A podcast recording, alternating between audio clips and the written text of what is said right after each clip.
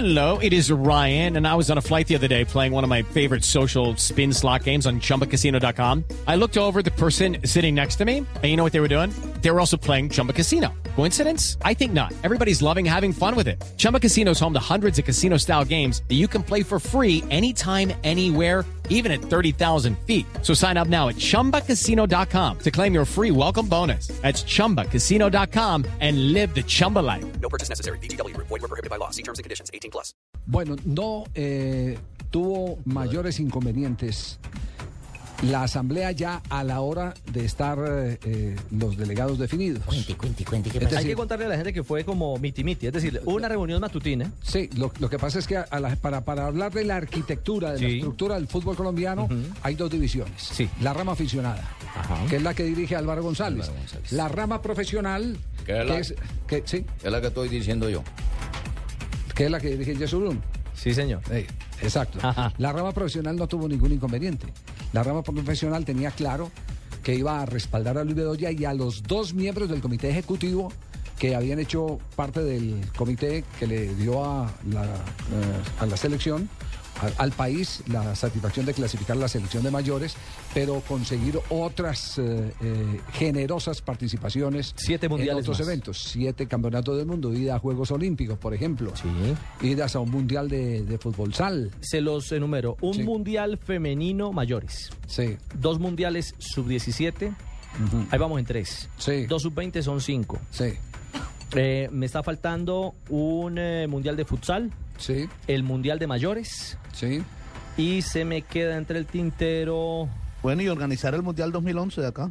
Bueno, sí. Bueno, aparte, aparte de eso, sí. Sí, sí, sí. Y estaba. Bueno, pero en las cuentas, digamos que se me, se me escapa un mundial, pero ese es más Bueno, o menos pero- grosso pero modo el nunca, panorama. nunca antes habíamos tenido un panorama deportivo tan fecundo como este.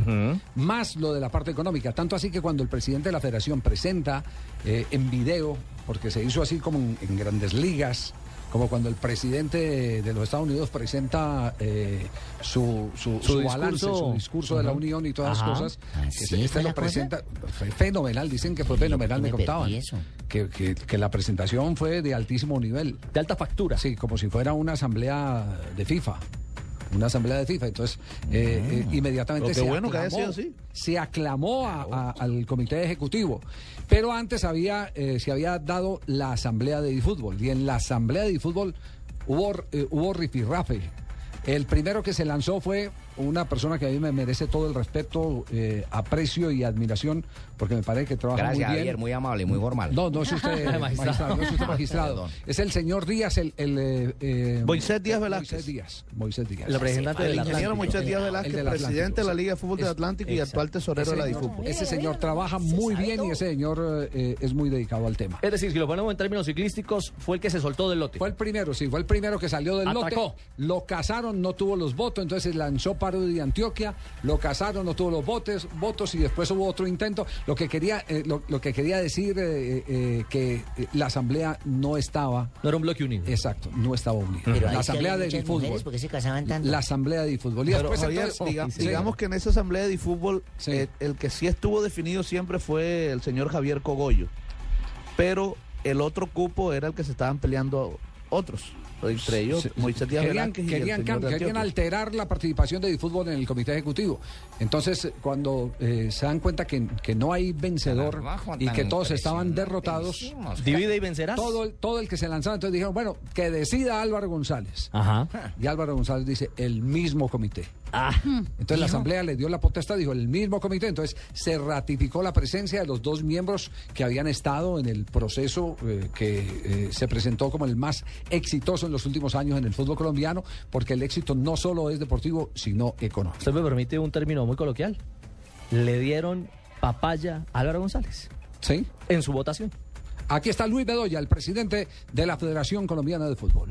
Yo creo que los resultados se empiezan a dar, se empiezan a dar porque eh, hay credibilidad, porque nuestros equipos están dando eh, los resultados deportivos que se requieren, porque el gobierno, porque las empresas patrocinadoras creen en los proyectos de la Federación Colombiana de Fútbol y todo eso es lo que hoy pues digamos es evaluación y diferencia frente a esos ocho años que han transcurrido.